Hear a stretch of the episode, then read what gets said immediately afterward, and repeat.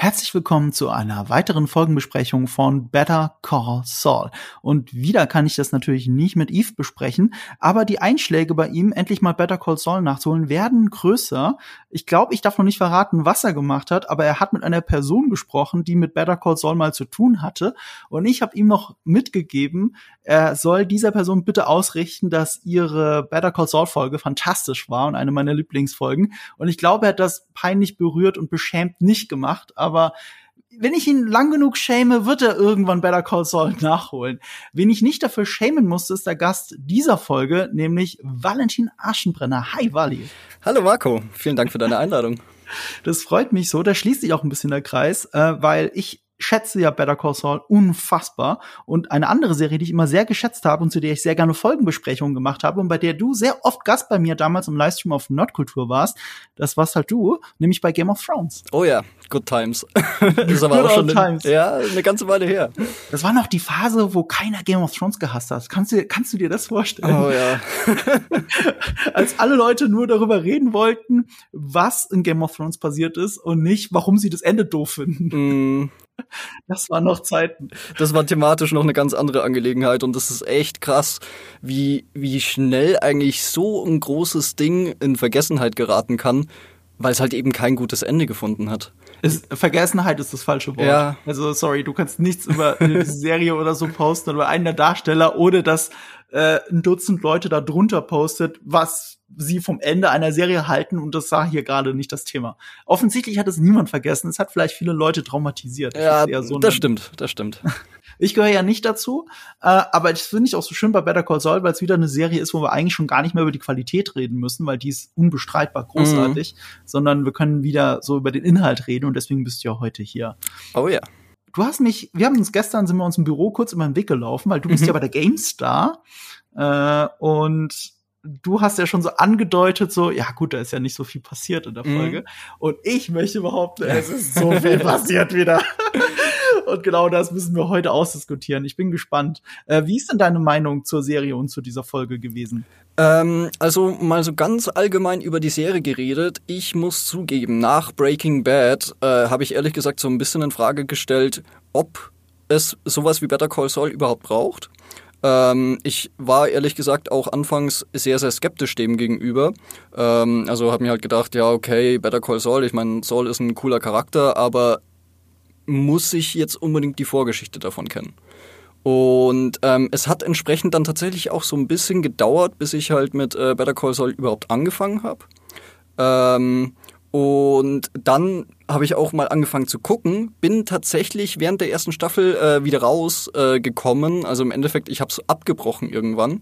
Mhm. Und das war äh, und das habe ich tatsächlich einer ganz bestimmten Szene zu verdanken, falls du dich noch daran erinnerst. Und zwar in der ersten Staffel. Äh, Jimmys Bruder Chuck ähm, hat ja, ja, sagen wir jetzt mal ganz blöd, hat ja Probleme. Ähm, ja ich, ich weiß gerade nicht mehr, was da der genaue Begriff dafür war, aber er hatte ja extreme Probleme irgendwie mit. Äh, Irgendwas mit Hypersensibilisierung oder Genau, sowas. und wenn du dich noch an die Szene erinnern kannst, in der ähm, eine Zeitung auf Chucks äh, Rasen landet und er sich halt mit dieser Wärmedecke und halt unter mhm. Stress pur da raus auf den Rasen kämpft. Und ähm, also ich fand die Szene richtig gut. Ich fand sie ja. sehr intensiv muss aber zugeben, ich war zu dem Zeitpunkt vielleicht selber mental nicht am besten Place. Okay. Und mich hat das halt dann ein bisschen zu sehr fertig gemacht. Ach, weil das, also das habe ich auch noch nie gehört. Mm. Also ich höre so viele Sachen, warum Leute Better Call Saul abgebrochen haben. so, ah, ich fand's langweilig und es ja. passiert nichts. Oder da gibt's ja immer nur Cliffhanger. Mm. Und du so, nee, das war zu gut gemacht. Ja. Das war zu gut. das ist echt so eine interessante, oh, krass. Ja, ja. und äh, wie gesagt, ich habe dann, ich habe dann wirklich äh, vielleicht sogar ein paar Jahre gebraucht. Ich krieg's nicht mehr ganz, ganz genau hin. Ähm, also ich habe erst wieder weitergeguckt, als glaube ich schon so zwei, drei Staffeln draußen waren. Und mm. ähm, da war ich halt dann auch richtig gehuckt. Mhm. Ähm, und ich meine, äh, ihr hattet ja auch in vorangegangenen äh, Folgen schon immer wieder mal den Vergleich gezogen.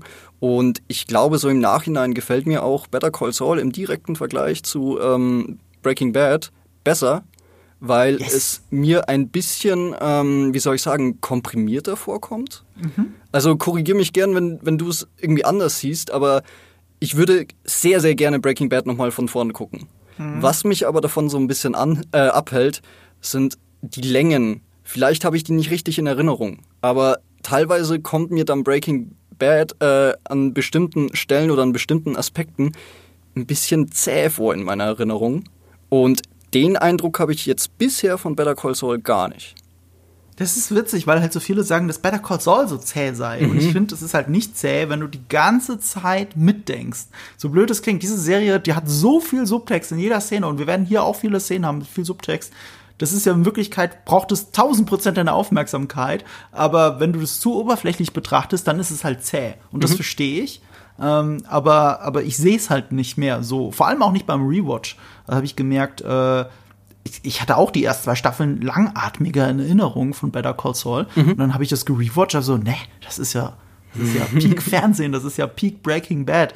Äh, es ist schwer zu sagen, mein Breaking Bad äh, gucken, das ist auch schon zu lang her. Ich erwische mich aber dabei, wie ich wieder sehr viele Szenen aus der Serie jetzt nachhole, gerade auf YouTube und so kurz, so kurz davor bin, nochmal einen Rewatch zu machen. Ja. Gleich am Ende von Better Call Saul, das bietet sich ja dann an. Mhm. Ähm, Better, äh, Breaking Bad ist ja der Hammer. Ich meine, es ist eh immer komisch, dass wir es unbedingt qualitativ vergleichen müssen. Ja, das aber stimmt. ich, ich, ich, ich mache es halt gerne, um den Leuten zu sagen, hey, ihr liebt Breaking Bad, ihr müsst Better Call Saul gucken. Und wenn ihr beides nicht gesehen habt, dann weiß ich nicht, warum ihr diesen Podcast gerade hört.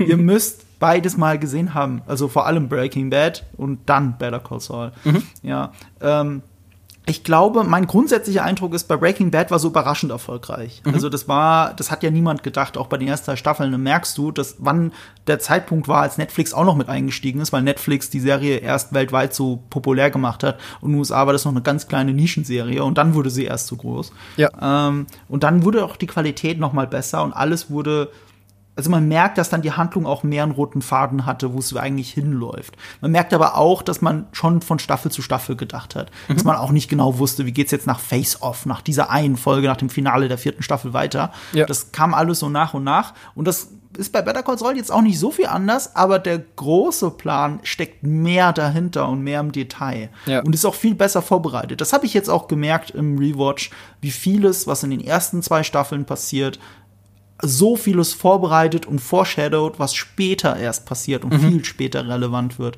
Also, das ist schon, der, der große Masterplan ist bei Better Call Saul größer, als es bei Breaking Bad je sein konnte, mhm. weil man nicht wusste, wie Breaking Bad, wie erfolgreich das ist und wo das hinlaufen wird. Und ja, das, das hat die Serie der voraus. Das stimmt. Äh, was mir gerade dazu auch äh, ganz passend irgendwie wieder in Erinnerung kommt, äh, kannst du dich noch dran erinnern, äh, das war vielleicht Anfang der fünften Staffel Breaking Bad, ähm, die Szene, wo Walt das, also reden wir hier über Spoiler, sorry.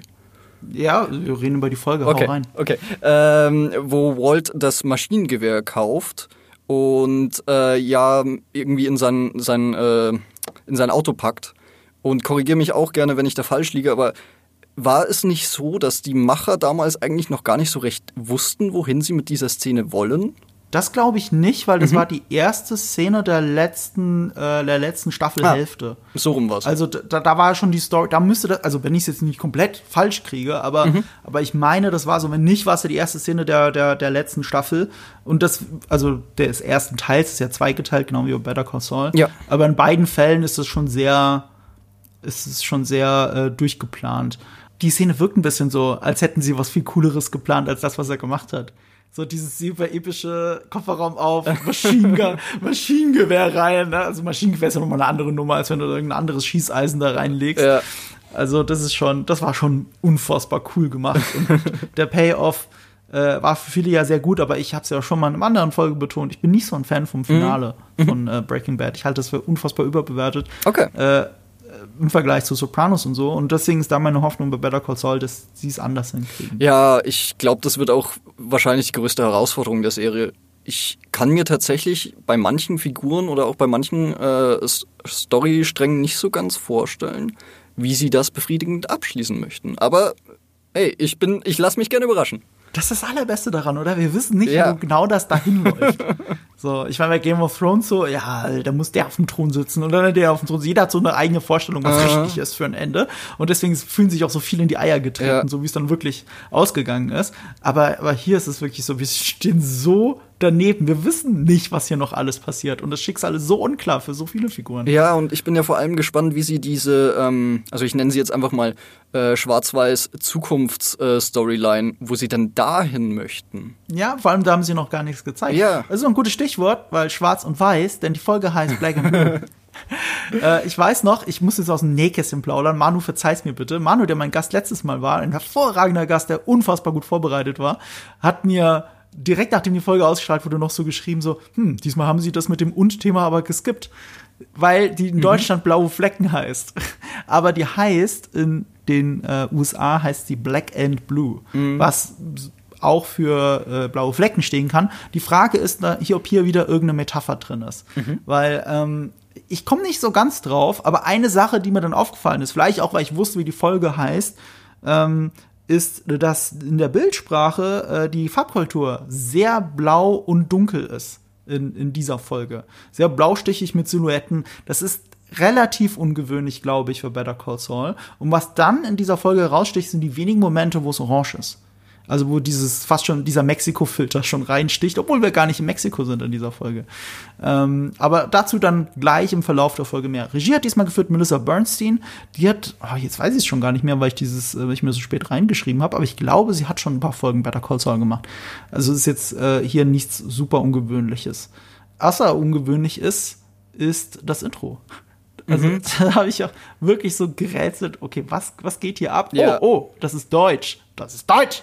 Und Deutsch ist tatsächlich dann auch ein großes Foreshadowing auf, auf das, was äh, später in der Folge noch passieren wird. Hast du sofort erkannt, was das ist? Äh, nee, tatsächlich nicht. Äh, ich war erstmal so ein bisschen perplex, wo ich mir gedacht habe, äh, okay, das, das ist ja jetzt eigentlich exakt, also ist ja genau die Aufnahme, wie wir sie schon so oft im Breaking Bad gesehen hatten, mhm. äh, als äh, Meth gekocht wurde. Und ja, stimmt. Da habe ich halt dann erstmal rumgerätselt, ist das jetzt der Walter White äh, Auftritt? Aber klar, hat sich dann relativ schnell äh, in eine andere Richtung bewegt. Aber das ist ja eine gute Idee. Stimmt, das ist wie beim Meth-Kochen. Und ja, das ist genau. deswegen so witzig, weil es geht ja darum, ein Werkzeug ein, wie soll ich sagen, äh, einzufrieren für die Ewigkeit, da, mit, äh, mit dem man den Ort gebaut hat, wo später das Meth gemacht wird. Ja. also, ach so, ja klar. Ja. Das ist ja ein schönes Gleichnis. Genau, und äh, wie gesagt, das hat mich komplett an Breaking Bad erinnert und äh, auch so, so ein bisschen Nostalgie fast schon getriggert bei mir. Aber wie du schon sagst, ist er dann in eine andere Richtung gegangen. Bevor ich übrigens, ist dir mhm. das mit dem Kirchenchor aufgefallen? Also ich glaube, dass es ein Kirchenchor ist. Mhm. Ich habe erst spät gecheckt, dass sie Deutsch singen. Äh, mir ist es nicht unmittelbar aufgefallen, aber die Melodie habe ich tatsächlich erkannt. Ich habe die nicht erkannt. Was für eine Melodie ist das? Oh Gott, ich habe es mir nicht aufgeschrieben. Äh ich habe ich hab kaum ein Wort verstanden, ehrlich gesagt. Also da hast du gemerkt, okay, es ist ein deutsches, ich glaube, Kirchenlied. Ich behaupte es jetzt einfach mal. Mhm. Ich war neulich in der Kirche wegen einer Hochzeit und das klang schon sehr ähnlich. Ich habe mir so viele Notizen hier gemacht und den, den Songtitel habe ich mir nicht aufgeschrieben. Toll. Äh, ähm, ich, ich habe jetzt sehr spät die deutschen Wörter rausgehört. Das mhm. zeigt halt, äh, äh, auch wenn sie auch in der Folge deutsche Darsteller mal wieder besetzt haben. Auch mhm. nicht nur Deutsche. Bei einer Person, die an einem Automat steht, habe ich auch einen sehr äh, englischen Akzent noch rausgehört, amerikanischen. Mhm. Ähm, den Chor konnten sie nicht so schnell einen komplett deutschen auftreiben, also haben sie das anscheinend wirklich äh, äh, einsingen lassen von einem äh, englischsprachigen Chor, glaube mhm. ich, die dann einfach in ähm, äh, ja das phonetisch richtig, möglichst richtig eingesungen haben egal. Äh, ich finde es trotzdem cool. Ich finde es cool, dass es so anfängt. Und dann stand ja auch da in Liebe deine Jungs. Und dann war es relativ klar. Mhm. ich war, ich war, ich, war, ich habe immer noch ein bisschen rätselnd davor gesessen, was das jetzt genau sein soll. Aber ähm, dass es ein Messinstrument ist, das ich nicht zuordnen konnte, so ähnlich wie ein Messschieber. Ja. ja das konnte ja nur auf eine Person hindeuten, nämlich Werner Ziegler. Genau. Ja. Und ich meine, es wurde ja auch oft genug gedroppt äh, mit äh, seinen Jungs und äh, dass mhm. das ja so eine, so eine dicke Bande ist. Ähm, genau. Die Boys, wie er sie auch genannt hat. Ja, genau das. In Liebe deine Boys quasi. Mhm. Ja. Womit dann die Folge nach. Ach so, ich will noch ein bisschen was zur Ehrenrettung von Manu sagen. Mhm. Manu hat mich auch gleich richtigerweise erkannt und deswegen jetzt ein Credit dafür äh, für ihn, für die Credits in den Intros. Weil das, die Intro-Credits, die werden immer schlechter. Ist dir, ist dir das aufgefallen? Die mhm. Qualität dieser Aufnahme, also diese, dieses, ähm, das mit dem äh, mit der Freiheitsstatue, das kannte man schon, klar. Mhm. Und die, äh, das wird immer zerfaselter und es wird immer, also das Bildqualität wird schlechter. und es zerschreddert mehr. Die haben das tatsächlich verändert und ich habe auch dann irgendwo das als Meme oder so auf, auf Twitter gesehen, äh, dass das einer zusammengestellt hat von der ersten bis zur sechsten Season. Wie die immer selben Aufnahmen immer schlechter werden. Der Sprung von der ersten die zweite Season war sehr deutlich, nämlich dass in der ersten Season waren alle Aufnahmen farbig. Ja. Und erst ab der zweiten wurden sie schwarz-weiß. Ja. Und jetzt ab der zweiten wurde dann auch immer die Bildqualität schlechter. Und das ist mir nie aufgefallen. Hier ist es mir aufgefallen, weil Manu es mir gesagt hat, bevor ich selber die Folge gesehen hatte.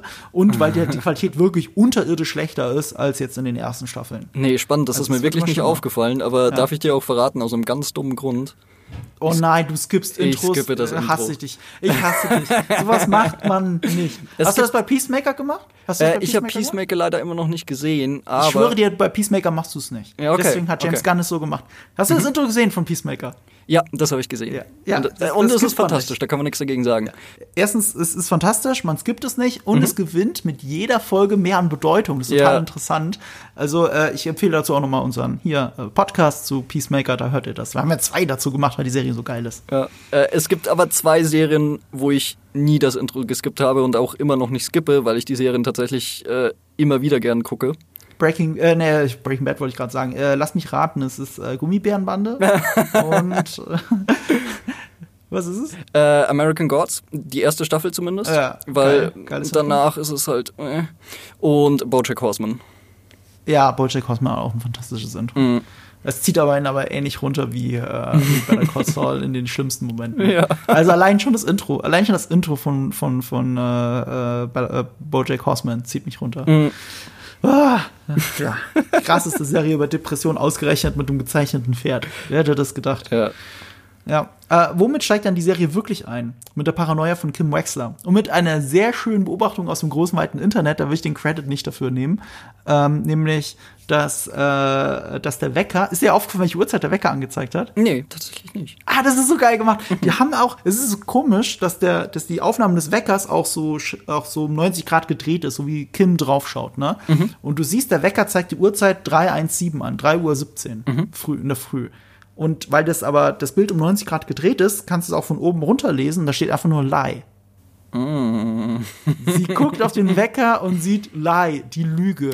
Und muss an ihre eigene Lüge denken, wie sie Okay. Saul Goodman gegenüber gemacht hat, nämlich dieses, dass Lalo, also dass sie es eben nicht erzählt hat, dass Lalo Ja, ja, noch lebt. ja.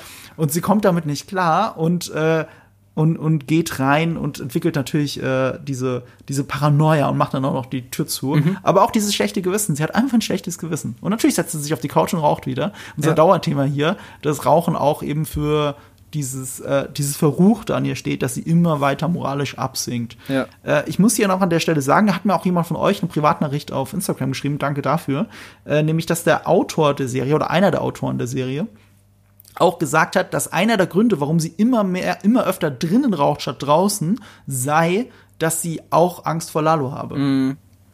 Also dieses am Balkon stehen ist zu gefährlich. Das macht Sinn. Ja.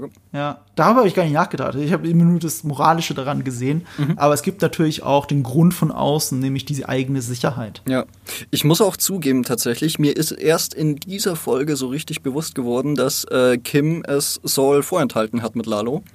Ähm, und da, also ich weiß nicht, ob das vielleicht ein bisschen zu weit hergeholt ist, aber ich fand es eigentlich schon eine relativ interessante Parallele zu Walter und Skylar im Breaking Bad. Weil da ja auch sehr lange Thema ist, ähm, dass Walter sie ja nicht einweiht. Ja. Ähm, und ähm, dann, ja, dann verändert sich das natürlich im Laufe der Serie. Ja, und vor allem hat diese Szene ja noch so eine Steilvorlage dafür gegeben, ehrlich zu sein. Äh, weil sie ja diesen Stuhl da vorgestellt hat und weil Saul das gesehen hat. Ja. Und weil Saul dann weiß, was hier los ist. Aber sie, das macht sie eigentlich sogar noch schlimmer, die Lüge. Sie lässt ihn in diesem Bewusstsein, dass er der Grund dafür ist, dass sie Angst haben muss. Aber sie hat Angst, weil sie mehr weiß als er. Ja. Und das sagt sie ihm aber nicht. Vielleicht auch, um ihn zu schützen, wie es halt so oft ist bei Menschen. Ne? Man sagt Leute Sachen nicht, Sachen nicht, um sie zu schützen, aber dahinter ist auch immer so die kleine Motivation, sich selbst zu schützen, wenn man diese, wenn man diese Auseinandersetzung nicht möchte. Ich würde da auch sehr gerne euer Statement aus einer der äh, aus der vorangegangenen Folge in Frage stellen. Sollte man wirklich immer auf Mike hören? Weil Mike war doch wahrscheinlich schon ein Grund dafür, dass, ähm, dass Kim Saul nicht darüber eingeweiht hat, oder nicht? Naja, es hat Michael gesagt, er soll nicht mit ihr reden, er ist nur zuerst zu ihr gegangen. Ja, aber er ist ja zu ihr gegangen, weil äh, er sie für die ähm, gefestigtere, Das ist ein guter Person Punkt. hält. Es ist ein valider Punkt, aber wir können es ja noch gar nicht auflösen, weil wir noch gar nicht wissen, was die richtige Entscheidung gewesen wäre. Das stimmt. Vielleicht ist es auch gut, es soll Goodman nicht zu sagen. Ja. Vielleicht hat Mike mal wieder recht. Wer weiß. Wer weiß. Okay, ja, da hast du recht. So weit sind wir noch nicht. Aber auch in dieser Szene, als sie diese Auseinandersetzung haben, also diese Diskussion und Saul nach hinten in die Küche geht, ne? Und das ist mir halt so aufgefallen, in der, weil ich in diese Blau, diese Black and Blue halt so prominent war. Da war ein ganz, ganz starker Unterschied in der, in, in der, in der Lichtsetzung von Vorder- und Hintergrund. Kim ist im Vordergrund und der ist komplett orange ausgeleuchtet. Das soll das Licht von außen sein, von den Straßenlaternen oder so. Ist aber unnatürlich warm für, Stri- für Licht aus, von Straßenlaternen. Und der Hintergrund ist sehr blaustichig. Und was sie innerhalb dieser Szene macht, innerhalb dieses Shots macht, ist, am Ende der Szene verlässt sie das orangene Gefilte und geht nach hinten ins Blaue. Und das Okay. ist etwas, was schon mal sehr schön gefilmt ist, aber ich bin mir noch nicht sicher, was das bedeuten soll. Hast du da eine Idee, was das bedeuten soll? Oh nee, da bin ich tatsächlich überfragt.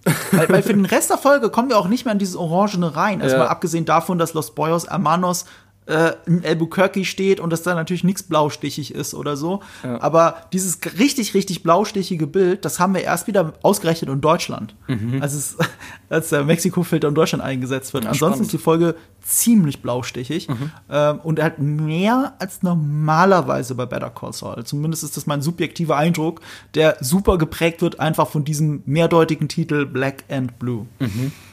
Ja. So, dann so habe ich viel mehr habe ich glaube ich auch zu der Szene nicht. Ich, ich schreibe mir immer so Willst viel du denn zu, noch zu mehr? ganzen Charakteren. Es, es passiert doch immer so viel, weil es passiert so viel zwischen den Zeilen. weiß, ich weiß. Und das ist doch das Schöne daran. äh, also bleiben wir mal bei Kim. Ich fand dieses Gespräch auch interessant, wo sie sich mit ihrer Ex-Kollegin trifft. ja. Ja, und äh, es gibt diesen Moment, da bewundert sie die Kollegin dafür, was Kim gemacht hat. Mhm. Dieses bei Schreiker kündigen, sich nur für die äh, Armen einsetzen, das Gute tun. Ja. Dafür wird sie bewundert. Und du siehst, dass es Kim unangenehm ist. Du Mhm. siehst, wie sie dann den Augenkontakt abbricht und wie sie anfängt, auf dem Tisch rumzufriemeln. Ja. Es ist wirklich so ganz, es ist ihr unangenehm, weil das ist nicht der Grund. Sie ist da nicht gegangen, weil sie einfach nur das Gute für die Menschen machen wollte, weil das hätte sie dort auch tun können. Genau nämlich wie die Kollegin sagt, ja, die Mesa Verde Arbeit ist jetzt weniger geworden, weil jetzt ist ja alles durch. So, die betreuen den Kunden noch, aber dieser ganze Stress mit diesem Bebauungskram, der ist ja jetzt erstmal vom Tisch. Das ist alles geklärt. So, sie hätte ihre Pro Bono Arbeit dort auch durchziehen können und wäre dafür bezahlt worden. Aber das ist nicht der Grund, dass sie sich noch, dass sie noch mehr den Leuten helfen kann. Also, Wir, wir hinterfragen ja die ganze Zeit auch in diesen Folgenanalysen so die wahre Motivation von Kim. Ja. Und ich behaupte auch, dass es Kim nicht ganz klar ist. Aber es ist eben nicht nur das Gute, nicht nur den Menschen helfen.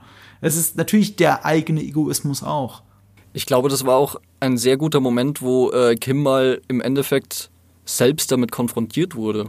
Weil ich meine, mit wie viel Außenstehenden, die, äh, sagen wir mal, es ist, äh, in ihrem Komplott hat sie denn jetzt wirklich zu tun? Äh, sie hatte ja jetzt eigentlich mehr Kontakt zu, zu Leuten, die halt entweder darin verstrickt sind oder halt irgendwo Teil dieser Welt sind. Stimmt. Und die Klienten, die das vermeintlich Gute sind, wir haben ja schon auch in anderen Folgen gesagt, der hat immer mit mehr, der hat mit immer mehr Klienten zu tun, die eben nicht versehentlich vom Gesetz hops genommen worden sind oder sowas. Ne? Also ein Fluchtwagenfahrer, der offensichtlich Fluchtwagenfahrer ist und ihr irgendein Märchen erzählt und sie glaubt es, weil ihre Klienten müssen Heilige sein, weil sonst wären alle ihre Gründe ja äh, fadenscheinig. So, die, fängt ja an, sich selbst zu belügen. Zumindest ist es mein Eindruck, weil sie ist ein Scam-Artist. Sie erkennt doch eine gute Lüge. Und wir sitzen da und denken so, ja klar, er hat mit dem laufenden Motor vor einem Spirituosenladen gewartet und hat gedacht, er fährt jetzt ein Rennen mit seinem Kumpel. Ja, logisch, natürlich, genau das ist passiert. Ich finde es auch ganz interessant, wie sie halt einfach da im direkten Vergleich eben mit ihren eigenen Klienten umgeht. Und dann, äh, jetzt musst du mir noch mal ganz kurz mit den Namen helfen, äh, von den beiden, äh, von dem Pärchen, das ja... Äh, die Cattlemans. genau, die, Cattlemans. Ich meine, was für ein radikaler Unterschied das ist. Ja, und da saß sie ja auch mit der, mit der Better Call Saul Bluse da. Ne? Ja. Das war ja auch so merkwürdig, dass sie einmal in so einer grellen, bunten Bluse da saß und dann halt eigentlich selber schon der, das Foreshadowing von Saul Goodman war. Saul Goodman, also Jimmy, war in dem Moment nicht Saul Goodman, sie war Saul Goodman. ähm, und hier haben wir auch einen kleinen Moment in dieser Folge wieder, wo das, wo dieses Foreshadowing wieder da ist. Äh, da, das, da reden sie, ich glaube, sitzen sie im, im Bad, ich, ich weiß gerade nicht wo, aber es war in der Wohnung und sie äh, sitzt hinter ihm und ähm, äh, Saul erzählt von dem Kampf. Und sie versucht, das, das Framing des Kampfes umzumünzen. Nicht du hast verloren, sondern I fight for you, sagt sie. Ja. Dieses I fight for you und macht dann diese Boxbewegung. Und das ist ja später der fucking Werbespot von Saul Goodman. Genau, ja. Der sagt Leuten, hey, ich ma, ich kämpfe für euch. Ne? Also sie im, äh, äh, pflanzt diese Idee wieder in ihn hinein, dass man selbst sowas in ein äh, der, der David gegen den Goliath ummünzen kann. Ja, super interessant, wie eigentlich, ja, die komplette Persona und auch das Auftreten oder halt die Masche Saul Goodman wirklich ja von Kim geprägt wurde. Und wir werden noch sehr im Schatten gelassen. Weil, also das finde ich auch sehr interessant. Weil, Warum hat sie sich mit der Kollegin getroffen? Äh, es ging um einen Richter. Ich habe keine Ahnung, worauf das hinausläuft. Und weil wir gerade bei dem Boxkampf gesprochen haben, äh, äh, wie hat, Saul hat auch selber hinterfragt, warum er das überhaupt gemacht hat. Ne, und warum hätte er das tun sollen? Er geht ja schon lachend aus diesem Raum raus, dann bleibt er vor der Kamera stehen und du siehst, wie sein Gesicht in sich zusammenfällt und er sich umdreht und zurückgeht. Ja. Und in dem Moment haben wir ja nicht verstanden, warum er das macht. Ja. Aber sie hat es in einem ganz kleinen Nebensatz in der Szene danach super zusammengefasst. Sie hat gesagt, weil du weißt, was noch kommt. You know what's coming next. So, also was auch immer der Scheme von denen ist, der ist so schlimm. Ja. Und dann wird Howard Hamlin so fertig machen, dass Jimmy McGill, sage ich jetzt hier ganz bewusst, gesagt hat, ich kämpfe und verliere gegen ihn, weil dann hat er wenigstens das. Ich bin auch super gespannt, ähm, ob das mit dem äh, Ermittler, den Howard auf äh, Saul ansetzt, wie sehr wird das nach hinten losgehen. Das habe ich auch gedacht. Ja. Äh, viel Glück. Verfolgt mal die ganze Zeit einen Typen, der von Mikes Männern verfolgt wird, die glauben, dass Lalo Salamanca hinter ihnen her Ja, ist. ich, ich meine, wenn, wenn der Glück hat, dann kommt er ja noch an Mikes Männer, ne? Die, die hauen ihm dann mal Ja. auf die Finger und gut ist. Aber Ja. dann stelle ich mir halt noch vor, wenn Lalo sich da jetzt wieder einmischt oder eben Ja. die Salamancas. Ich glaube, das ist tatsächlich das Todesurteil von diesem armen Privatdetektiv. Ja, er denkt, er, er muss, muss sonst irgendwas Kleines, so ein Scheme rausfinden, aber, aber er legt sich gerade mit einem Kartell an. Und Holy. ich bin halt auch echt gespannt, wie Howard am Ende dieser Serie oder vielleicht jetzt in den kommenden Folgen, wie der aus dieser ganzen Geschichte rauskommen soll, wenn überhaupt. Ja. Aber, aber, ich finde auch interessant, dass sie so viel mit ihm machen und was wir auch die neuen Facetten von ihm sehen. Wir hatten in der letzten Folge hatten wir ihn beim Psychologen und heute hatten wir, wie er Jimmy imitiert. Also vor diesen alten Leuten spricht, also vor den Senioren und äh, ihnen sagt, wie sie das Ganze rumreißen wollen. Das war eine Imitation von Jimmy McGill. Ja. Das war der, den sie als den Anwalt auserkoren hatten, dem sie vertraut haben. Und du hast ja auch gesehen, wie er dann es geschafft hat, die Leute auf seine Seite zu ziehen. Und das war eins zu eins Jimmy McGill. Und das hat tatsächlich auch dazu dem gepasst, was ich dann ähm, vor der Folge gesehen habe. Das war ein paar Tage vorher und ich konnte es nicht ganz zuordnen. Ich weiß nicht, ob du es gesehen hast. Auf Social Media, äh, der Better Call Saul äh, Instagram-Account hat ein Reel rausgelassen, ist wahrscheinlich auch als TikTok da draußen. Äh, ein Werbespot von Hamlin, Hamlin McGill. Oh, und okay. Howard Hamlin läuft da, läuft da rein, also fast schon Saul Goodman-mäßig, aber auf seine Art, aber eigentlich ist es ein Saul Goodman-Prinzip. Es geht darum, für den Kunden zu kämpfen und er macht, äh, wie so, wie so eine Art, er nennt es so eine Art Workshop, ich weiß gar nicht. Er erklärt Leuten, wie man boxt und dann geht er wirklich hin und krempelt die Ärmel hoch und hat auf einmal Boxhandschuhe an. Und, und das ist so, so ein Mini-Werbespot, so ein Einminüter. Nichts Besonderes, würde ich denken. Ich habe mich eher gefragt, so, warum machen die das? Was ist das für eine komische Art, Werbung für die nächste Folge zu machen? Und jetzt, wo ich die Folge gesehen habe, ist es natürlich klar. Sie haben das auch sonst danach noch sehr aufgezogen mit diesem Versus, Versus, wie du es bei Boxern kennst, ne? Du stellst Leute gegenüber und dann machst du da irgendwelche Angaben, wie groß sie sind und wie das Körpergewicht ist oder, oder so ein Kram. Ja. Also es gibt ganz viel, nicht einfach als Meme von Fans, sondern als Werbung, als Memes von äh, den offiziellen Accounts. Ja. Also die zahlen da schon, schon komplett rein. Ähm, Frage, was, was meinst du denn war denn Howards ursprüngliche Intention hinter dem Bosskampf? Äh, Bosskampf sage ich schon, Boxkampf. das zeigt uns eigentlich, wie sehr Howard die ganze Sache missversteht. Er glaubt, es geht um ihn selber. Er glaubt, es geht um einen Groll gegen ihn persönlich. Und deswegen äh, will er, wenn er diesen Kampf macht, vielleicht lässt Saul dann endlich mal die ganze Wut raus und dann ist es wieder gut. Ja. Das, das, das zeigt, wie sehr er die Situation missversteht. Wir haben ja auch schon in den anderen Folgen so, so viel drüber philosophiert. Geht's denn wirklich um Howard? Das ist doch die große Frage, weil geht's um ihn? Was hat er denn ihnen getan? Ja. Er hat ihnen überhaupt nichts getan und du siehst ja, dass Saul Goodman äh, von Gewissensbiss zerfressen ist. der, Typ hat ihnen nichts getan. Er, ist eine Metapher für was ganz anderes. Ja. Für, für das, was Kim sein möchte, für das, was Kim erreichen möchte vielleicht, für das, was äh, äh, Jimmy zurückhält in der Vergangenheit. Ich kann es noch nicht ganz deuten. Ja. Aber, aber, aber es geht nicht um Howard. Ich muss auch zugeben, am Anfang der neuen Staffel jetzt habe ich wirklich Schwierigkeiten gehabt, vor allem weil ja jetzt auch die vorangegangenen Staffeln ein bisschen her waren. Ähm, mir war, also ich wusste nicht mehr. Ich habe mich echt gefragt, hä, was haben die denn jetzt mit, mit Howard vor? Was haben die denn so krass gegen Howard? Warum? Und irgendwie ist mir auch nicht so wirklich was in Erinnerung geblieben, was halt der, äh, der ausschlaggebende Punkt dafür gewesen wäre, dass halt äh, Saul und Kim so eine krasse Aktion gegen Howard fahren. Und natürlich haben mir dann auch eure vorangegangenen Folgen ein bisschen geholfen, das äh, wieder einzuordnen. Aber ja, ähm, es ist Aber du sagst es ja selber, das ist ja nicht der ausschlaggebende Punkt. Ja. In der Story schon. Wenn sie ihn zum Fallen bringen, geht der Fall zu Ende und Jimmy kriegt seine 2 Millionen irgendwas. Und dann haben sie Geld. Und wenn sie Geld haben, können sie Pro Bono-Arbeit machen oder sonst was. Das ist der, der offensichtliche Grund. Aber es ist nicht der ausschlaggebende Grund. Beide sind nicht scharf auf das Geld. Weder Kim noch er. Wenn es wenn, wenn, es Kim, Kim um Geld gehen würde, würde sie einfach weiter bei Striker arbeiten. Ja. Das macht sie aber nicht. Und wenn ihr es, wenn wirklich nur um die Pro Bono-Arbeit gehen würde, würde sie Cliffords äh, Angebot annehmen oder in Erwägung ziehen, wenigstens ernsthaft, und sich aus, der ganzen, aus dem ganzen Scheme rausziehen. Aber es gibt nichts, was Kim Wexler mehr beschäftigt als das, als dieser Scheme. Ja. Und ich glaube, es geht um den Scheme selbst und ich glaube, es geht nicht um Howard Hamlin.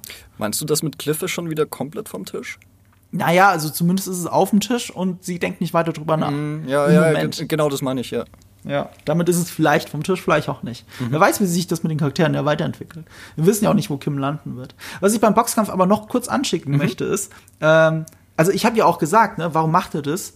Äh, und er hätte ja wissen müssen, dass er vielleicht verliert, weil Howard sieht relativ durchtrainiert aus und motiviert. Ja. und er ist da im Vorteil. Ähm, ich habe schon das Gefühl, also, dass er absichtlich verloren hat. Oder zumindest absichtlich einen Kampf eingegangen ist, von dem er wusste, dass er ihn nicht gewinnt. Ach so, du meinst jetzt aus Sauls Perspektive? So als Perspektive. Okay. Ja, und und das, das steckt ja auch diese Aussage von Kim dahinter. Du hast es nur gemacht, weil du weißt, was noch passiert. Mhm. Na, Da bin ich mir tatsächlich nicht so hundertprozentig sicher. Ich glaube, ich bin da sogar anderer Meinung. Ähm, du glaubst, er hat wirklich versucht, Howard zu hauen? Ich glaube Also wirklich, dass er die Chance gesehen und gesehen hat und nutzen wollte, mal Howard in seine in sein grinsendes, gebräuntes Gesicht zu hauen. Ähm, Weißt weil weißt du, was dagegen spricht? Mhm. Okay, sag, sag, sag du es zuerst. meine Beobachtung war einfach, ähm, dass ja am Anfang Howard schon, wie du wie du ja vorhin schon gesagt hast, äh, Howard will Jimmy die Möglichkeit geben, ähm, mal seinen Dampf äh, rauszulassen.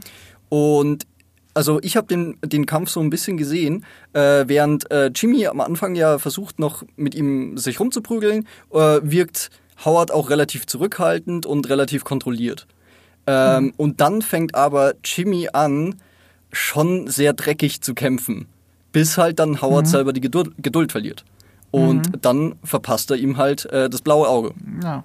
Also er hat Howard provoziert, so dass Howard mehr aus sich rausholt und dann gewinnt. Genau. Wenn du es so siehst. Verstehst du? So- Deswegen, pass, auf, pass auf. Weil Ich konnte am Anfang, ich habe ja gesagt, Jimmy geht in den Vordergrund, also Saul Goodman geht in den Vordergrund, will das Angebot eigentlich ablehnen und dann überlegt er es anders und geht zurück. Ne? Und wir sehen in sein Gesicht. Und ich konnte das Gesicht zu diesem Zeitpunkt nicht wirklich deuten.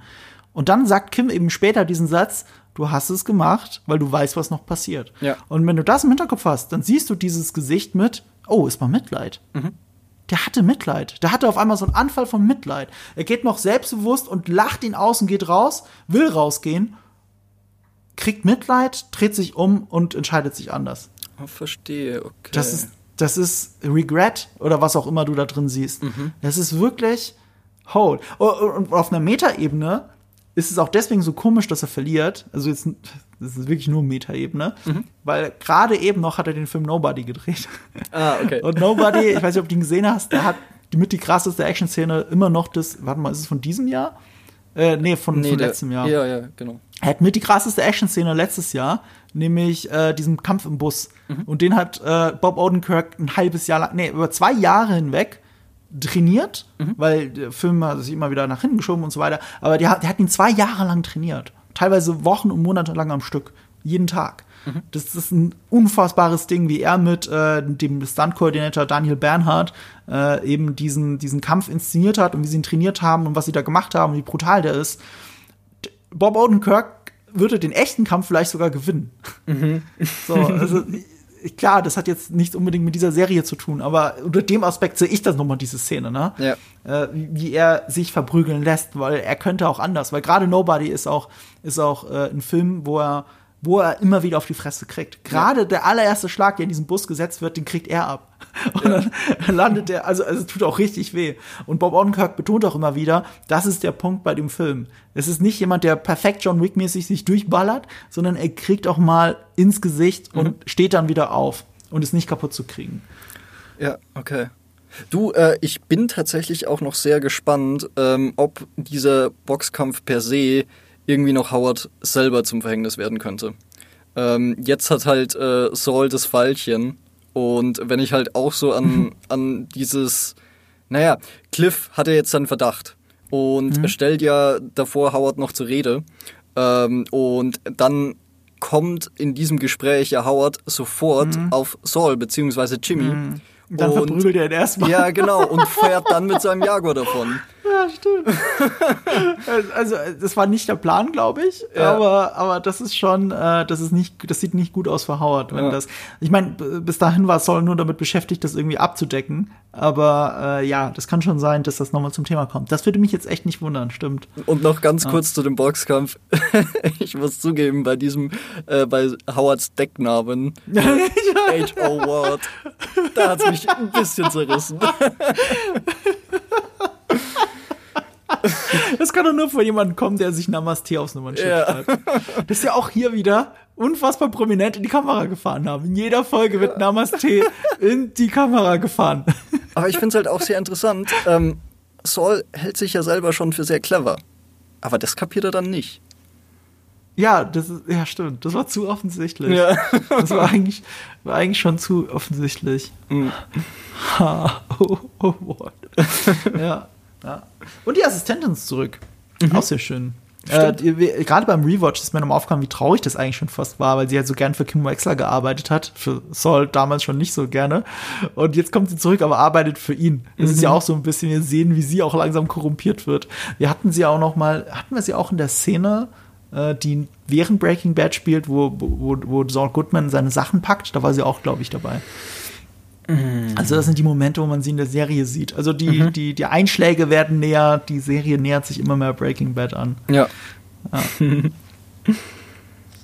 ich fand auch sehr Warte mal. Ach so, ja, stimmt. Ich fand, ich fand auch diesen Moment sehr schön, wo er ihr einen Signing-Bonus gibt, dafür, dass sie einen Vertrag unterschreibt. Ne? Mhm. Ähm, er verkauft dir das alles so, ja, wir helfen den kleinen Leuten und bla bla bla. Und äh, weil das Geschäft so gut läuft, hier kriegst du sogar einen Signing-Bonus, wenn du jetzt wirklich unterschreibst. Und dann geht er an sein Geldbeutel und holt Bargeld raus. Mhm. Und achte mal drauf, er dreht ja. sich dann so nach hinten um, in Richtung, äh, in Richtung äh, des Schaufensters und guckt, dass alle Klienten nicht sehen, dass er viel ja. Bargeld in der Hosentasche hat. Sein Klient Klientel. Mhm.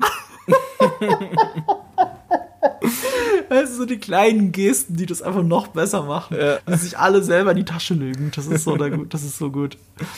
Ja. Übrigens, äh, was ich noch mal ganz kurz zu dem Boxkampf, tut mir leid, ich muss noch mal kurz darauf mhm. zurückkommen. Ähm, ich fand das ganz, äh, ganz bezeichnend, weil ähm, meine Freundin hat nicht Breaking Bad geguckt und äh, mhm. Better Call Saul nur so ein bisschen sporadisch halt bei mir mitgeguckt, äh, wenn es halt gerade gelaufen ist. Und ist eine Serie, die ich dann auch sehr gerne mit, also beziehungsweise beide Serien würde ich sehr gerne nochmal mit ihr nachholen. Ähm, aber ich fand es dann äh, ihren Kommentar sehr herrlich zu dem Boxkampf. Äh, hat sie einfach nur ganz trocken gemeint, so sieht also eine Midlife Crisis aus. also bei, bei, äh, bei Howard Hamlin auf jeden Fall. Ja. ja. Ähm, apropos Namaste-Auto, äh, ich habe heute mir diesmal nicht viel zu Mike Ehrmantraut äh, aufgeschrieben, weil das die am wenigsten Mike Ehrmantraut-Folge von allen mhm. bisher ist in dieser Staffel. Aber er liegt bezeichnenderweise in einem blau-schwarzen Auto. Oh, okay. Also es ist ein blaues Auto mit schwarz getönten Scheiben. Mhm. Ich weiß nicht, das ist doch alles, das kann doch kein Zufall sein. Mhm. Ich meine, vielleicht ist auch wirklich so wie bei Sternzeichen, weißt du, einfach nur, weil sie irgendwas drüber schreiben, äh, äh, merkst du, oh, das stimmt, das stimmt, das passiert wirklich. Ja. Na, aber dieses Blau und Schwarz, Ich weiß nicht. Er liegt da hinten im Auto. Ey. Aber was, ja? Mhm. Äh, bei dieser Szene, ich weiß, also wahrscheinlich hat das nicht mal einen tieferen Sinn, vielleicht hast du einen tieferen Sinn davon gefunden, ähm, aber mir ist bei dieser einen Szene einfach schon die Kamerafahrt wieder in Erinnerung geblieben. Also die Kamera ist ja so im Inneren an der Garagentür mhm. platziert, die Garage geht zu und du siehst sie halt so runterfahren. Und mhm. wie gesagt, vielleicht steckt was Tieferes dahinter, keine Ahnung, aber ich finde es einfach nur nice, wie schön diese Szene einfach, äh, diese ist, Serie teilweise in Szene gesetzt ist. Es ist geil. Tatsächlich, da finde ich nichts Besonderes an der Kamera, außer dass es geil aussieht. Ja. Aber direkt danach ist ein One-Shot wieder mhm. durch das ganze Haus. Und ähm, nee, warte mal, habe ich es verwechselt? Nee, nee, nee, nee, sorry, ich mhm. bin gerade Sachen durcheinander. Der One-Shot durchs Haus war ja in der letzten Folge, so rum. Ja, genau. Und was wir aber dieses Mal haben, ist dafür ein One-Shot durch Los Boyos Hermanos. Mhm. Nämlich durch, äh, durch das Büro, vom Büro beginnend, äh, dann nach vorne bis in die Küche. Ja. Und er wird erst unterbrochen, als Gus Fring äh, mit dem Kunden redet. Mhm. Und da sind jetzt mehrere Sachen drin, die ganz interessant sind. Das eine ist, die Wechselklamotten, die er im Büro hat. Ist mir vorher nie aufgefallen, vielleicht hatte der das schon immer so, aber ich habe das auch gerade wegen der Folge davor so interpretiert, weil da hatte ja auch schon seine Klamotten, den, den, den, den Kleiderständer mit den gleichen Hemden, ne, wie ein Superheld oder ein Superbösewicht, der sich immer die gleichen Kostüme raussucht. Ja. Ähm, das hat er diesmal im Büro gehabt oder auch im Büro. Und das indiziert so ein bisschen, er verbringt sehr viel Zeit gerade in der Arbeit, mhm. weil er sie nicht zu Hause verbringen möchte. Mhm. Er hat ja Angst. Er lebt ja in Angst gerade. Und ja. das hatten wir ja noch nie gesehen bei Gus Fring, dass er in Angst lebt. Mhm. Und äh, das hat die letzte Folge so besonders gemacht und das führt diese Folge weiter. Und so wie dann die letzte Folge mit dem One-Shot durchs Haus ist, um diese Welt, in diese Angst, in der er lebt, in eine Welt zu fassen, in einem Schuss, so macht es das hier auch. Ähm, wir sehen ihn später übrigens in der Szene, als Mike eben nach Hause kommt äh, und Gus da ist, dann putzt er ja auch diese, diese Badewanne mit einer fucking Zahnbürste. Mhm. Ich meine, wer macht das schon, ne? Und wir hatten ja schon das Thema, ich glaube, er kompensiert seine Angst durch Perfektionismus, durch ja. übertriebenen Perfektionismus. Immer wenn irgendwas nicht so läuft, wie er sich vorstellt, oder er Angst hat, dass alles in sich zusammenfällt, dann flüchtet er sich in diese Realität der Perfektion. Mhm. Äh, wir hatten das auch bei diesem, äh, wenn, wenn, du dich erinnerst, das war ein paar, Sta das war lange vorher, als auch seine Organisation kurz vorm Zusammenfallen war. Ich glaube, das war das mit Hank Schrader, mhm. ähm, als der zurückkam und es darum ging, äh, dass er Geld aufgeben musste, um die Fährte von sich wegzulocken. Äh, da, sa da saß er zu Hause mit seinem Handy und hat nur auf den Anruf gewartet, dass alles glatt läuft. Und was er dann in der Zeit gemacht hat, ist, er hat seinen Mitarbeiter terrorisiert, dass dieses äh, diese diese äh, Frying Cook Station, äh, wie sagt man, ähm, mhm ja, weiß schon, die, Frittier, die Frittierstelle, die Frittiermaschine, dass die nicht sauber genug sei. Is that, looks that acceptable to you? Mhm. Und er so, okay, nein.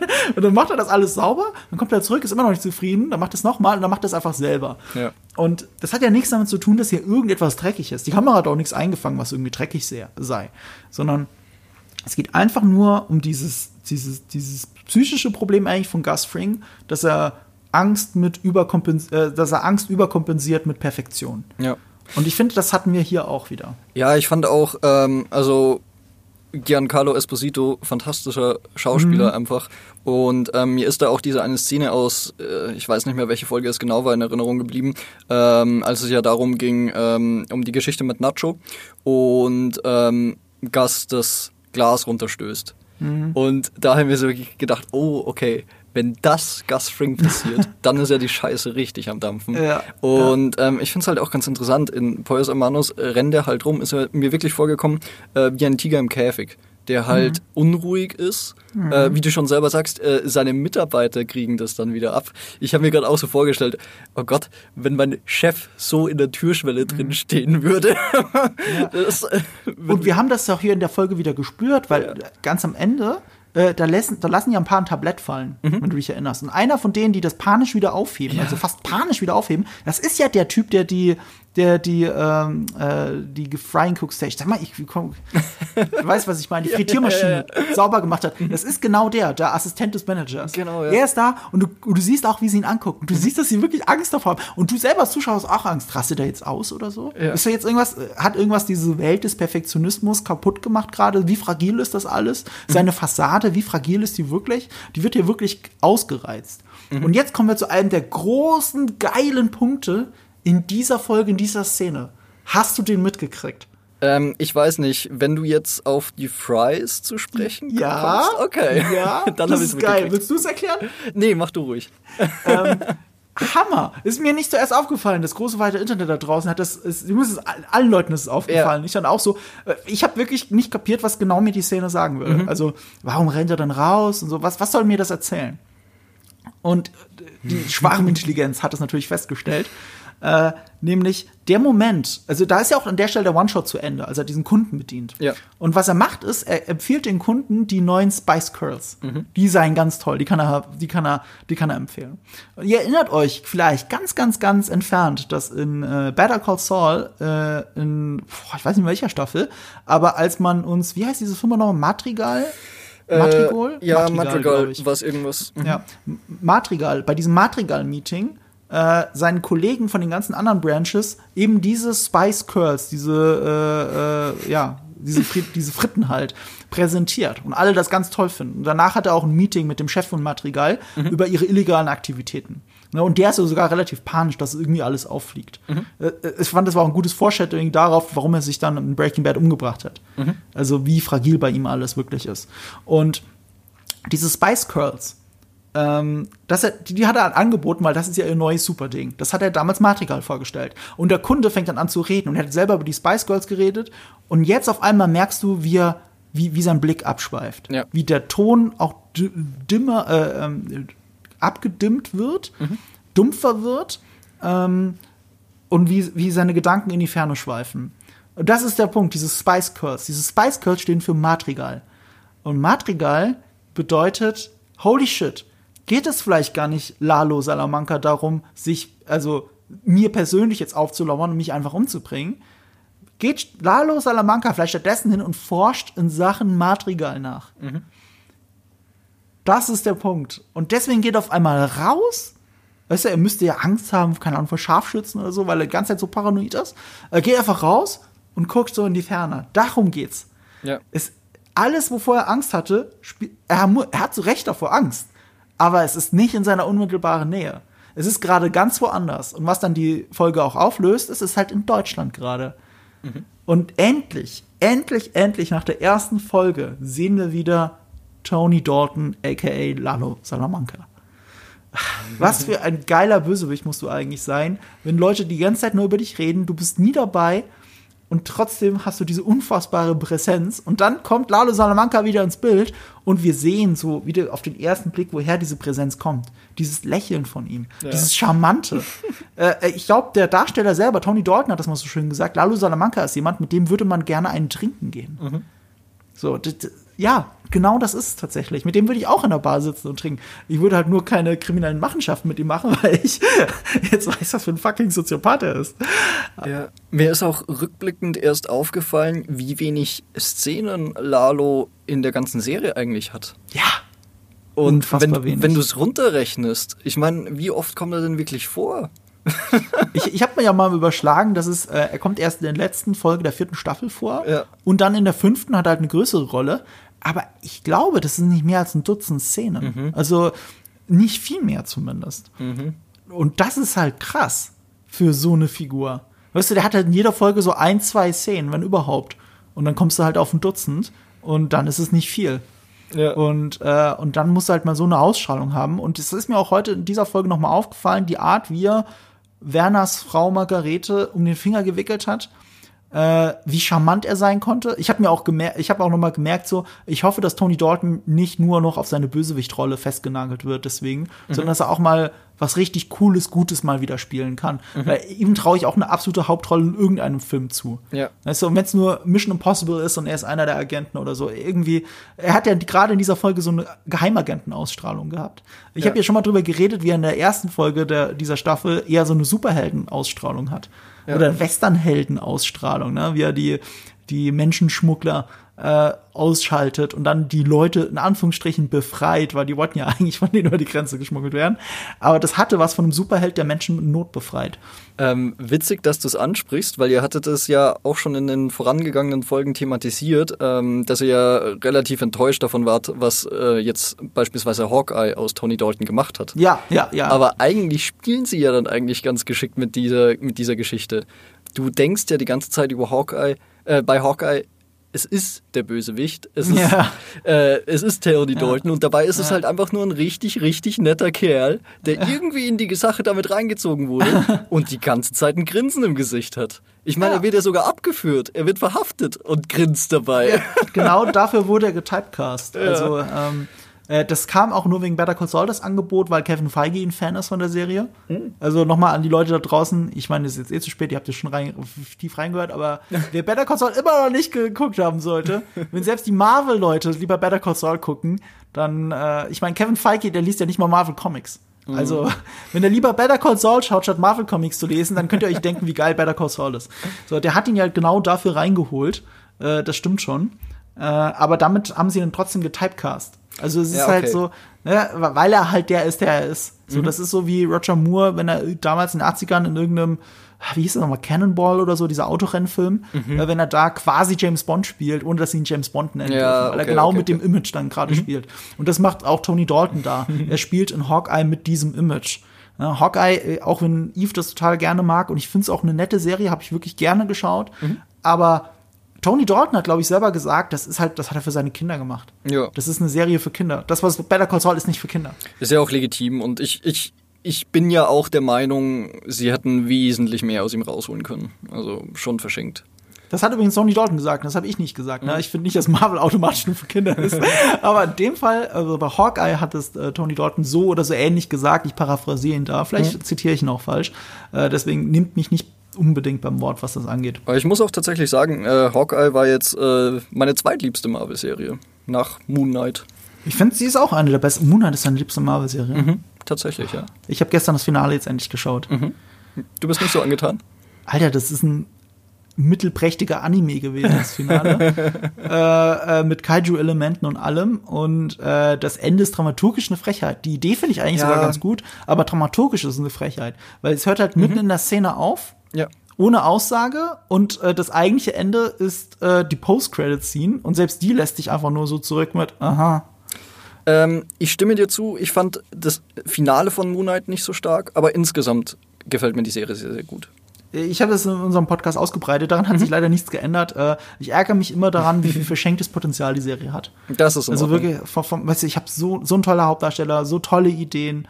Äh, jetzt vergleich das mal mit, äh, mit Better Call Saul. Es, ich weiß, es ist auch ein unfairer Vergleich. Das sind, die haben nicht gleiche Zielgruppen. Es ist so ein unfairer Vergleich. Also ich weiß das, ich weiß das, ich bin gespoilt. Ich bin gespoilt mit geiler Kamera, mit, mit geilen Ideen ähm, und, und dass man nicht alles erklären und aussprechen muss. Und weißt du, und da- bin ich einfach zu sehr in der Materie drin. Ja. Es gibt so viele Momente in Moon Knight, wo du äh, wo, wo Leute Sachen erklären. Und teilweise ist dann der Shot eine totale und in einer anderen Stimmlage und anderen Mikrofon offensichtlich sagt jemand was Erklärendes. Mm, Okay. Das ist immer ein Zeichen dafür, dass sie etwas gedreht haben, in der Post-Production entschieden haben, das kapieren die Leute nicht. Wir müssen das jetzt noch mal im Tonstudio einsprechen. Und dann sagt jemand erklärende Sätze dazu und dann wird das noch mal draufgelegt. Und das ist immer so ein Zeichen dafür, dass sie die Zuschauer für dumm halten. Und ich mag keine Serie, die die Zuschauer für dumm hält. Verständlich. Ich habe auch darauf geachtet, wirklich, diese Sätze, die hättest du nicht gebraucht. Wenn, wenn du zuhörst, mitdenkst, wenn du mitgehst mit der Serie, brauchst du diese Voice-Over-Erklärbär-Momente. Das sind nur wenige Sätze. Die brauchst du nicht. Aber trotzdem haben sie sich bemüßigt gefühlt, dafür den Darsteller noch mal ein Tonstudio zu stecken. Und das ist, das ist so telling, was die Serie von dir als Zuschauer hält. Ja. Oh Gott, ich würde mich so gerne noch weiter mit dir drüber unterhalten, aber ich glaube, wir schweifen ein bisschen vom Thema ab, oder? Nee, wir schweifen krass vom Thema, aber ich will nur ganz kurz anmerken, wirklich, ich, ich habe das auch gestern gesehen mit meiner Freundin und, äh, und sie, sie findet die Serie ganz nett. Ja. Also ich finde sie auch nett insgesamt, aber ich finde sie halt auch gleichzeitig penetriert sie mich mit damit, wie, wie dumm sie mich hält. Ähm, und ich habe ihr dann den Anfang von Legion gezeigt. Und ich Oh. wusste auch selber nicht mehr, wie der Anfang von Legion ist. Und das ist eine Kamera auf dem Niveau von Better Call Saul, Ja. nicht besser sogar. Weil, weil das ist ja super crazy. So, äh, also der ganze Anfang, und das ist nur ein Zusammenschnitt aus dem Leben von David. So, und, und du kriegst halt innerhalb von einer Minute, verstehst du, wie sein Lebensweg ist, ohne dass irgendwas, was jemand das aussprechen muss. Und das ist halt so die Antithese zu allem, was im Moon Knight Ja. passiert. Nee, da, da bin ich vollkommen bei dir. Also äh, auch den direkten Vergleich. Legion für mich eine sträflich unterschätzte Serie, die viel zu wenig Leute geguckt haben. Ähm, und bitte verstehe mich da auch nicht falsch. Ich gucke die Marvel-Serien, habe aber tatsächlich auch relativ viel an denen zu bemängeln. Und mhm. ähm, davon, von den Marvel-Serien, ist halt Moon Knight für mich immer noch der Favorit. Auch wenn ich sie natürlich nicht problemlos und fehlerfrei erachte. Für, mich ist es Loki, aber es ist eine mhm. andere Diskussion, da hast du recht. Ähm, Klar. Äh, Loki ist zum Beispiel qualitativ ex extrem gut gemacht, finde ich. Ja. Da kann man dann inhaltlich streiten, aber ich finde es qualitativ fantastisch gemacht. Und ich wünschte, alle Marvel-Serien wären so. Das stimmt. Äh, aber ey, egal. Ich will mehr mit Tony Dalton. Darauf wollten wir ja eigentlich Genau, genau hinaus. genau, genau. Äh, Tony Dalton hat mehr Screentime verdient. Also allein mit welcher Aura er dieses Haus füllt, durch das mhm. er durchgeht. Wie er durch dieses Haus geht und nach Hinweisen sucht. Also da war er wirklich, das war ja, äh, das ist der mexikanische James Bond jetzt für mich. Mhm. Also es ist, er hat diese Ausstrahlung, Mann. Und dann kommt sie rein unten und, und er macht den Schalldämpfer schon so auf die Waffe. Und dann sind wir bei diesen Suspense-Momenten von ja. aller Hitchcock. Du weißt, dass er oben mit einer Waffe wartet und sie geht durchs Haus. Dann ist die Kamera nur noch bei ihr. Also und, und, und es gibt ja zwei Möglichkeiten. Also, wenn du mitdenkst, okay, er hat jetzt die Trophäe, er hat keinen Grund mehr, sie umzubringen, aber du weißt es ja nicht. Mhm. So, er ist da und sie müsste ihn ja entdecken, also dass die Spannung, der Suspense entsteht dadurch, dass du weißt, dass er mit der Waffe auf sie wartet. Ja. Und zum Glück hast du dich getäuscht. Aber daraus entsteht die Spannung. Die Kamera ist dann nur noch bei ihr und, und das ist halt ein kurzer, spannender Moment. Und dann werden wir entlassen mit dem Gefühl, huh, doch nicht. Mhm. Also das Fenster ist auf und sie zieht es einfach zu, zack, die Folge ist fertig und cool. Ja. Das ist, das ist Better Call Saul. Und ich fand es auch interessant, dass Lalo Salamanca sich dann das nicht angetan hat. Ob da nicht vielleicht doch ein bisschen Herz in ihm ist. Ja. Weil der hat das so überzeugend gespielt, wie er, wie er okay damit war, dass sie reingeht in die Wohnung und er nicht mitgeht. Ich hatte bis zu, ich hatte wirklich bis zu dem Moment, wo er zurück über die Straße geht, Angst, dass er sie jetzt umbringt und einfach mit ihr in die, äh, weißt du, in ihre Leichnam mit in, in die Wohnung schleppt. Ja. Stattdessen hat Lalo Salamanca, der größte Soziopath, den wir bisher in Breaking Bad erlebt haben, in in dem Universum, ist über die Straße gegangen, hat gewartet in seinem Auto oder was auch immer, weil sie geht, du siehst ja, wenn sie morgens geht, mhm. ähm, dass er dann einfach wieder über die Straße zurückläuft. Da hat er gewartet. Die ganze Nacht. Mhm. Er wollte sie nicht umbringen. Mhm. Also das ist äh, unerwartet viel Herz für Lalo Salamanca. Mhm. Und ich meine, nicht mal der Hund musste dran glauben. nicht mal der Hund, ja. stimmt. Normalerweise etablierst du doch, also wirklich, äh, wenn es lazy und einfach gehen soll, einen Bösewicht dadurch, dass er irgendein Tier tötet. Stimmt, stimmt, stimmt. Ich habe auch noch daran gedacht, ich weiß nicht, meine Freundin hat dann voll die Panik gekriegt, wenn mhm. er jetzt dem Hund was antut. Wenn er jetzt dem Hund was antut, ja. dann geht's an den Hund und dann stattdessen, und das ist halt so Lalo, er sagt irgendwas Witziges mhm. auf, Mexikanisch. Hey, du bist doch der, der Herr des Hauses. Mhm. Maestro de casa. Irgendwie sowas. Und das, das, war so witzig und charmant schon wieder. Ja. Geist, wir wissen, dass er ein Soziopath ist und trotzdem schafft er es, uns immer wieder einzulullen und sogar zu überraschen. Mhm. Ja. Das ist das Schöne an der Serie und deswegen ist die anderen Serien überlegen, wie zum Beispiel Moonlight. Ist jetzt egal. ähm, Apropos Moonlight, ich habe ja gesehen, du hast über Moonlight auch schon geschrieben. Wo denn, Wally? Oh ja, ähm, ich meine, meinen ganzen Quatsch kann man auf GameStar.de nachlesen. Ich bin da natürlich primär natürlich im äh, Videospielbereich unterwegs, aber hin und wieder darf ich mich auch ein bisschen in andere Richtungen austoben meistens geht es da in Star Wars, Marvel, DC, also so ein bisschen ähm, Nerdkram, sagen wir mal so, der mhm. sich auch immer wieder mal mit der Videospielwelt überschneidet. Und wie gesagt, ähm, ich schreibe da dann gelegentlich auch über Filme und Serien und ähm, beispielsweise Moonlight war jetzt eine der letzten Geschichten, Doctor Strange and Multiverse of Madness, äh, habe ich mir auch für Gamestar angeguckt. Und ja, da findet ihr meine Späße. Ja, und da auch meine wärmste Empfehlung immer dafür für die Texte von Wally, weil, das muss mir auch mal sagen, wir kennen sie noch aus gemeinsamen IGN-Tagen, wenn man so möchte. Mhm. Da habe ich ja für IGN immer mitgearbeitet und so waren wir noch näher Kollegen als jetzt gerade. Und ähm, ich kenne glaube ich, niemanden, der sich so gut mit Comics auskennt wie du. Oh also Gott, der so wirklich? gelesen ist in verschiedenen Comics. Dimi von der GameStar ist vielleicht der größte Batman-Spezialist, den ich kenne. Aber mhm. wenn es wirklich um, um das breite Spektrum an Comics geht, da bist du, glaube ich, wirklich, äh, also ich kenne niemanden. Vielen Dank, das ist ein äh, sehr nettes Kompliment. Äh, freut mich sehr.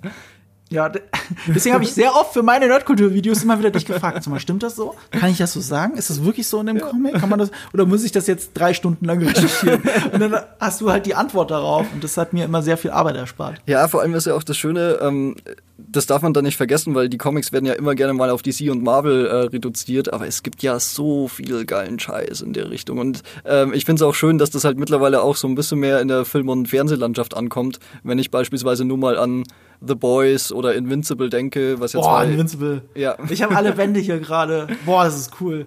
Also die Serie ist schon geil, aber der Comic ist auch super. Gerade hältst du ja ähm, Berserker in die Kamera. Ich habe es hier rumliegen, ich habe es noch nicht reingelesen, aber das hat mir CrossCult, meine lieben Kollegen von CrossCult, Grüße an Philipp gehen raus, hat mir das zugeschickt. Und ich werde die Tage mal reingucken. Und ich bin auch deswegen neugierig geworden, weil ich gehört habe, dass Berserker von Keanu Reeves und mit Keanu Reeves, wenn man genau hinschaut, Genau. äh, offensichtlich einer der mega erfolgreichsten Comics der letzten Jahre ist. Hast du das mitgekriegt? Äh, ich hab's mitgekriegt. Super Verkaufsschlager. Und ehrlich gesagt überrascht es mich nicht, wenn sie halt Keanu Reeves äh, vorn drauf und drüber und drunter drucken.